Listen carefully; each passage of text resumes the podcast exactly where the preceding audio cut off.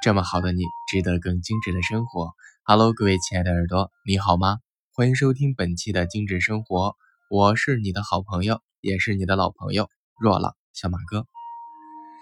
那今天是小年儿哈，那就跟大家聊一些吉祥的事情啊，或者是我们通过本期节目告诉大家，怎么在今天一天为接下来的美好的一年啊做准备。那么说到这个小年儿啊，其实它并非专指一个日子，由于各地的风俗习惯不同哈，那么小年儿的这个日期呀和日子也不相同。那但是小年儿期间我们主要做的事情却是大概都是一样的，就是扫尘啊、祭灶啊等等。民间传统上的小年儿呢，是指腊月二十四，南方大部分的地区呢仍然保持着腊月二十四过小年的古老传统，从清朝以后开始。帝王家就始于腊月二十三举行祭天大典，为了节省开支，顺便把灶王爷也给拜了。呃，因此呢，北方地区的百姓随之效仿，提前一天在腊月二十三过小年儿。那小年儿各地不同的概念和日期哈，它是不一样的。北方地区呢，腊月二十三是小年；南方大部分地区呢是腊月二十四。江浙沪地区把腊月二十四和除夕前一夜都称为小年儿。那么南京地区呢？呃，正月十五的元宵节称为小年儿。云南部分地区小年儿是正月十六，西南和西北方的地区小年日期就是除夕哈。那么不管怎么样，那小年儿通常被视为忙年的开始啊，意味着人们开始去准备年货、扫尘、祭灶，准备干干净净的过个好年，去迎接新的美好的一年，表达了人们辞旧迎新啊、迎祥纳福的美好愿望。那由于各地的风俗不同呢，大家做的事情却是大概都一样的。比如说，在这一天呢，很多朋友都会去打扫卫生哈。那么在打扫卫生的时候，你能够去选择的一些比较吉祥的精油有下面的几种，一定要注意记喽。那比如说像这个原柚精油啊，有的人叫柚皮精油，那还有野菊精油啊，还有这个柑橘清新。那么首先。推荐这三款精油的原因是，这三款精油，如果你在今天啊。然后把它去用作于你打扫卫生啊，可能会增强家里面积聚财富的能量啊。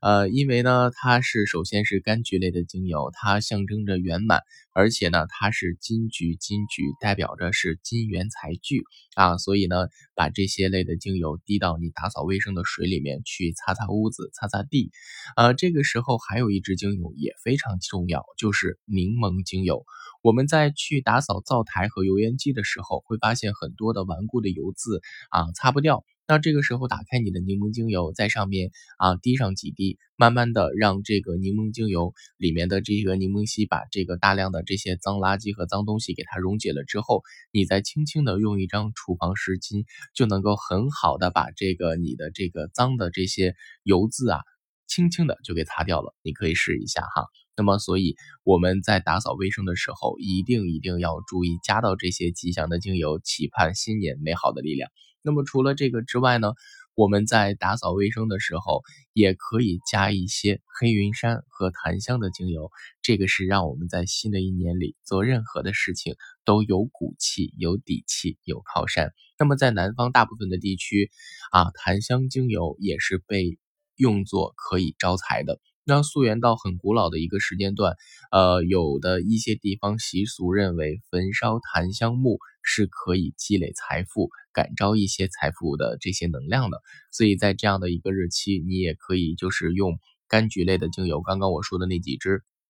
打扫完房间之后，你在进行第二次打扫的时候，或者是你把檀香精油加上野菊精油啊，然后配到一个喷瓶里面，里面装上纯净水，然后可以在屋子里面的角落里啊，或者是打扫不到的地方喷一喷啊，尤其是在一些啊我们这个比较重要的房间，比如说书房啊。啊，或者是一些主人房这样的位置啊，进行这样的啊使用都是特别不错的。那么俗话说二十三糖瓜粘，过小年的时候，很多人会买一些啊糖瓜啊、关东糖啊、啊麻糖啊等供奉哈，然后呢就是祈求灶王爷嘴甜，然后上天言好事哈。那么这一天，大人小孩都要去洗浴和理发。那么洗浴和理发的之后啊，我们其实今天可以做一个头疗。那么头疗呢，在之前我有跟大家分享过哈。那么如果你不会做头做头疗的话，也很简单。那么你可以把我说的接下来的几种精油调到一个小容器里面，在洗完头，在头发半干的时候，用它们抓抓头皮，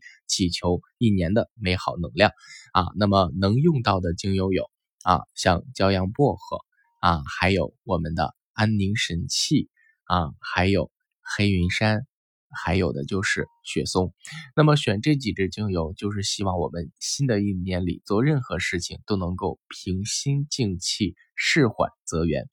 那福兮祸所依啊，这个时候我们就是一定要去祈求不好的事情远离我们，美好的事情接近我们。就像我常说的啊，叫经常多做善事，好的运气就会离你越来越近，坏的运气就会离你越来越远喽。